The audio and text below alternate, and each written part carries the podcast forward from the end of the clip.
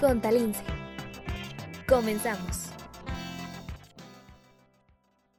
Hola a todos, bienvenidos a una emisión más de nuestro programa Contalince, de nuestro podcast de la Facultad de Contaduría y Administración, en el que ya lo sabes, todos los martes puedes escucharlo y darte una razón, darte una, una idea de, las, de los programas de, eh, que tenemos en la Facultad de Contaduría y Administración para ti, de los temas de los que nuestros maestros tienen expertise para compartir contigo que estás emprendiendo un, un, negocio, que estás, este, o que tienes una idea de emprender, o que ya tienes un negocio en marcha y quieres, quieres este, mejorar para que tu empresa sea exitosa. Bien, el día de hoy estamos platicando con el doctor Jaime Aguirre Rodríguez para hablar del tema de importancia de los estados financieros.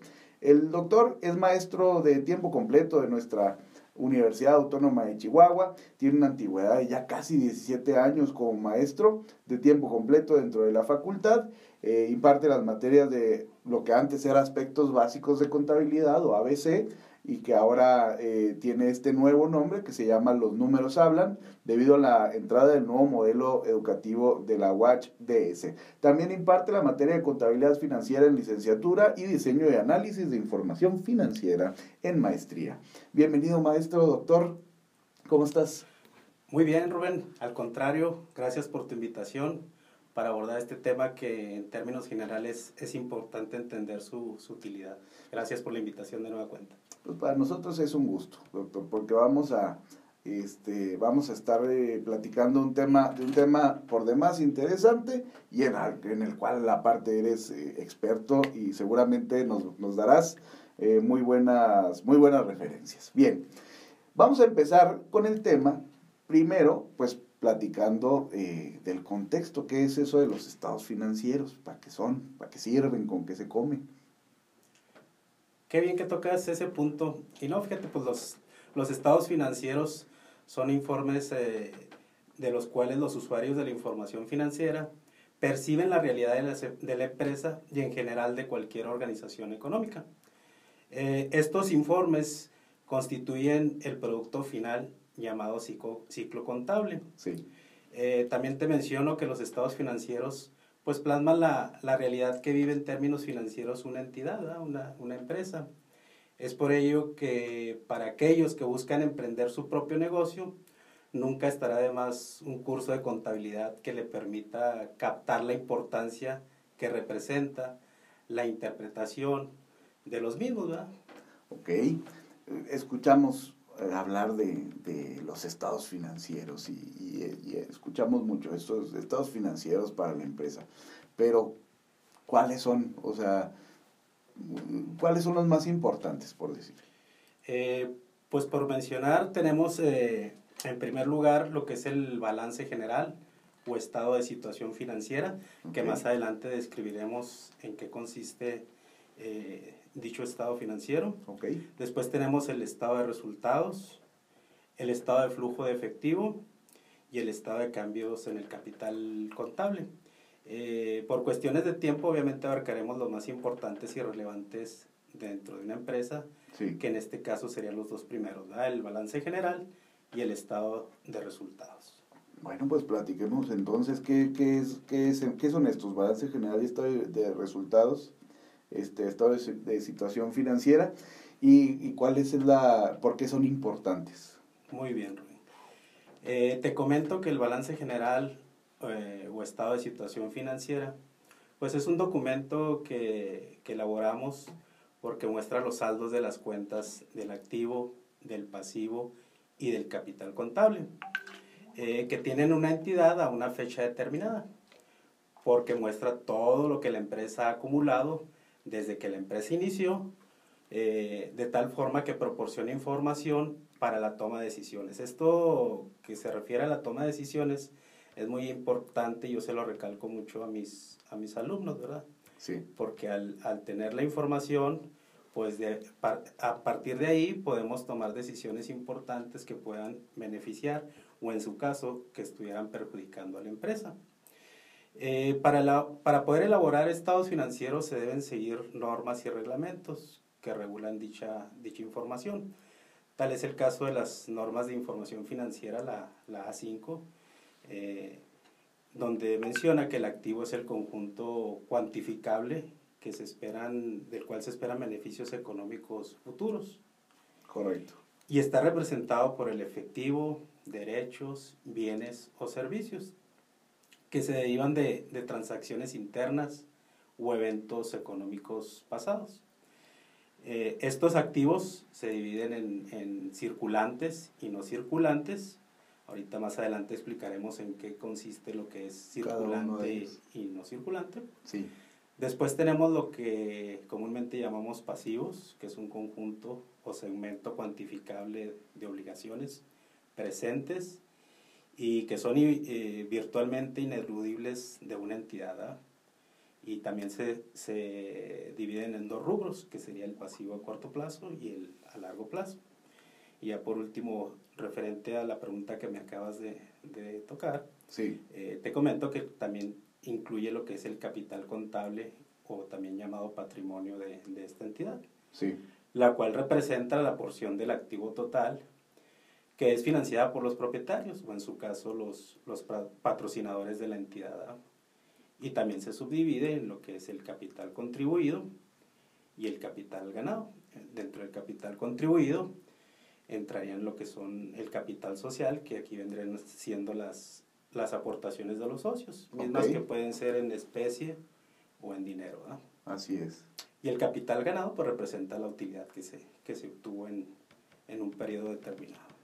Sí, sí, sí, lo que, lo que nos quedó de ganancia ya después de las ventas y todo eso. Así es. Sería correcto decir que el activo o los activos es todo lo que le suma a la empresa, todo lo positivo, todo lo que ingresa y pasivos, todo lo que egresa, todo lo que nos resta.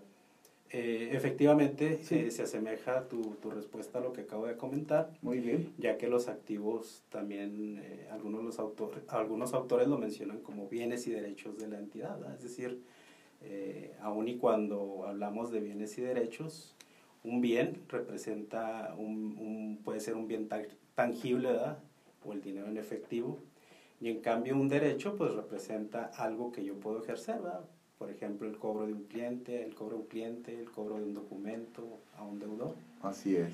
En cambio, los pasivos, hablamos de, de deudas y obligaciones, ¿verdad? Así es. Las deudas, pues les puedo tener deudas con un proveedor, con un acreedor, y las obligaciones, pues las enfocamos básicamente a lo que son las las que nos establece la, la, autoridad fiscal, ¿verdad? Sí, lo que tenemos que pagar, ya sea en impuestos o esto. En cuotas de IMSS, etcétera, así es. Ah, ok, excelente. ¿Y cómo se elaboran? ¿Cómo, cómo elaboramos estos, estos reportes? Eh, muy bien, pues todo, todo estado financiero debe partir de tener un encabezado, ¿verdad? el cual va a describir el nombre de la, de la entidad. Sí. Eh, mencionar el nombre del estado financiero del cual estamos haciendo referencia, que en este caso, pues si hablamos de, de un balance general o estado de situación financiera, pues ese, eso debe de, aparecer en el encabezado. Y la fecha de, de, elaboración. Eso es en lo que se refiere al encabezado. Sí. Después, pues vamos a iniciar por mencionar los rubros que integran el cuerpo del balance, es decir, de que está conformada toda esa información que nos va a poder ayudar a, a, hacer un análisis respecto a la situación que guarda la empresa a una, a una fecha eh, determinada. Perdón. Correcto. Eh, estas cuentas se presentan, como ya bien dijimos, las de activo, sí. que hayan tenido saldo, ordenados de acuerdo con las normas de, de información financiera, mismas que ya cité eh, anteriormente. Sí en su correspondiente clasificación y de, de acuerdo a su, a su grado de disponibilidad. El activo ya, ya habíamos mencionado que se clasifica en circulante y no circulante. Vamos a hablar primero del, de lo que se refiere al activo circulante. En este se, se presentan todas las cuentas que tengan mayor grado de disponibilidad.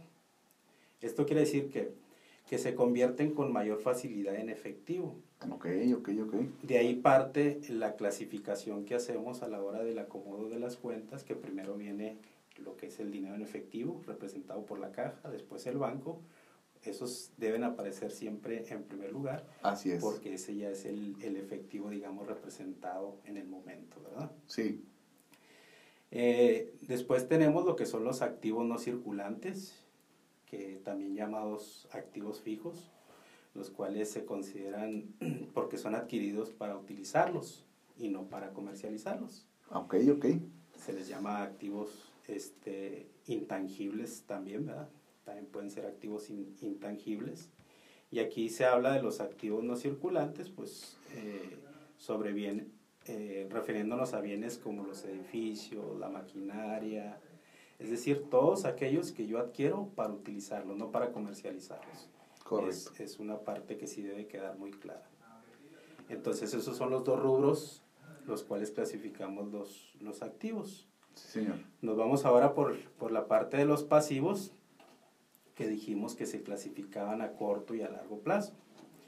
En el pasivo a corto plazo, pues se representan todas aquellas deudas y obligaciones que tengan mayor grado de exigibilidad. Pues, ¿quiénes son los primeros que nos van a exigir el cobro? Pues los proveedores, Sí, Nuestros acreedores son los primeros que deben de aparecer, por lo tanto, clasificados en este rubro. Esto quiere decir que la deuda o la obligación son, son exigibles a pagarse pues, en un tiempo menor a un año. Así es. Cosa contraria a los, a los pasivos a largo plazo, ¿verdad? que su, su periodo de vencimiento pues, va a abarcar obviamente un periodo mayor, mayor a un año. Sí. Ya después de que clasificamos todas estas cuentas y que las presentamos, pues en la parte de, inferior deben aparecer las, las firmas, ¿verdad? Sí. Eh, ya dependiendo de la presentación de dichos estados financieros, pues se considerará quiénes son las personas indicadas que puedan, que puedan firmar, ¿verdad? Por lo regular, pues el, el, el contador es, una de las personas principales que debe eh, firmar, avalar la información que se está mostrando en dicho estado financiero. Ok. Y por último, te puedo comentar nada más que, que, refiriéndonos al balance general o estado de situación financiera, sí. es que se puede presentar de dos formas. Una es en forma de cuenta y otra es en forma de, de reporte. En forma de cuenta, pues representa lo que comúnmente llamamos un esquema de mayor, una cuenta T. Ok. Y en forma de, de reporte, pues de manera vertical, hacia abajo toda, toda la representación del mismo. Esas cuentas T que para todos los que estudiamos en la Facultad de Contaduría o todos los que llevamos en algún momento contabilidad eran el terror. Por eso, por lo que acabas, acabas de mencionar, doctor, de, eh, bueno, unas cosas son activos, unas cosas son pasivos, unas cosas cargan, otras cosas abonan, etcétera. Pero pues bueno, ya este, yo creo que con esta, con esta explicación nos ha quedado a todos un poquito más claro. ¿Qué es un, qué es un estado de resultados? Muy bien, Rubén. Pues el estado de resultados es también, como lo hemos mencionado, un estado financiero eh, que se presenta en un documento contable que muestra los ingresos, los costos, los gastos, otros ingresos, otros gastos que hubo en un periodo, de lo cual se obtiene un resultado, ya sea la utilidad o la pérdida. Sí. El resultado que se obtenga en este caso, Rubén, debe, se debe anotar en el, en el balance general. Correcto. Dentro del capital contable. Ahorita mencionamos el rubro de, del capital ganado, pues ahí es donde aparece esta, esta cuenta. Sí. Obviamente, si es utilidad, se sumaría a nuestro capital ganado, pero si es pérdida, se vería disminuido. Okay. Eh, este documento financiero, en conclusión, muestra de forma detallada la manera de cómo se obtuvo esa utilidad o esa pérdida del ejercicio en ese, en ese periodo del cual estamos haciendo referencia. Ok, y ahora, ¿qué debe tener el estado de resultados? Así como ahorita veíamos en el otro. Básicamente es lo mismo, debe partir de un encabezado, ya habíamos hablado de, de que debe tener el nombre del negocio, indicar que se trata efectivamente de un estado de resultados, el periodo que, del cual estamos hablando y el contenido. El contenido que, que, vamos a hablar de todas las cuentas que nos arroja ese, ese estado. Eh, que estamos hablando que un estado de resultados pues abarca cuentas de resultados, cuentas como cuáles, pues las ventas, los gastos de venta, gastos de administración, otros productos, productos financieros, etcétera. Sí. Y son las mismas que, que tendrán que aparecer. Cabe destacar que cuentas de resultados no pueden aparecer en un balance general y viceversa. Cuentas de balance no pueden aparecer en un estado de resultados. Correcto. Y por último, las firmas, ¿verdad? Las firmas también deben de, de aparecer en dicho estado financiero, eh, ya sea el propietario, en caso de que el negocio sea eh, de una persona física, o en su caso el representante legal, en caso de ser una, una sociedad, y pues la firma del, del contador general. ¿Y a quién le interesan los estados financieros? Eso lo que quiero decir es, ¿quién los va a usar? ¿A quién, ¿Para quién, este, quién, quién, los, quién le da utilidad a los estados financieros? Bastantes personas, Rubén.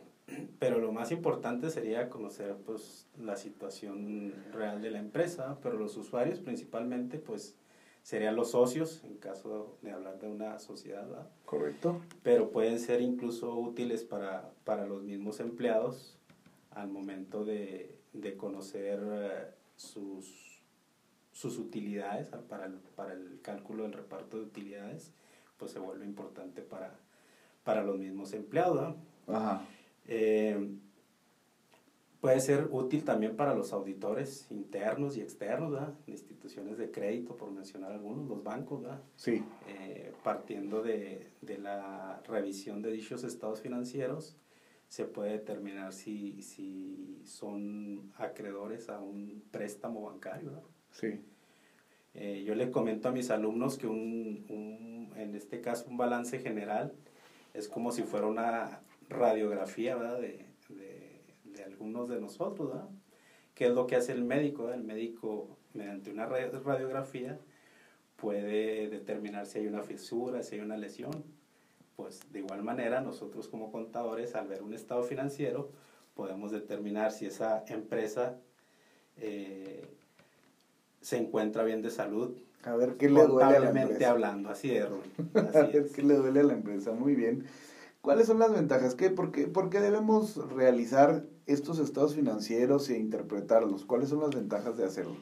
Sí existen algunas de las ventajas. Eh, te menciono que entre las más importantes pues sería conocer la situación real de la empresa, ¿verdad? Sí. Cómo se encuentra al momento de, de la elaboración de dichos estados financieros, ¿verdad? Hablábamos de la toma de decisiones, ¿verdad? Entonces a partir de ello, imagínate la importancia que representa eh, la elaboración de dichos estados financieros. Eh, nos permite cambiar de rumbo en Sí. caso de que la, la, situación no sea la que nosotros esperábamos, ¿verdad? Eh, para administrar los recursos de, de manera más eh, eficiente. Eh, es decir, en conclusión, muestra el estado de salud, hablando en términos médicos, ¿verdad? Sí. Eh, que guarda una empresa y ello nos va a permitir curarnos antes que sea demasiado tarde. Cuando todavía es, cuando todavía es curable. Tiempo. Así es. que, es. Es muy importante, es muy importante. Es, estos estados financieros son parte importante del engranaje de que, para que la empresa pues sea exitosa y siga vendiendo y siga, eh, siga creciendo. Muchísimas gracias, doctor. Para mí es un gusto y sé que para nuestro auditorio también haberte tenido aquí escuchando esta, esta importante tema de tu área de expertise. Muchas gracias. Al contrario, muchas gracias por la invitación y fue un placer estar acompañándote aquí esta tarde. Y muchísimas gracias a todas las personas por escucharnos. Todos los martes, como ya saben, van a encontrar un nuevo, un nuevo episodio de este tu podcast con Talince. Ahorita me está volteando a ver la productora por estarme trabando. Este, de, este, de este podcast con Talince.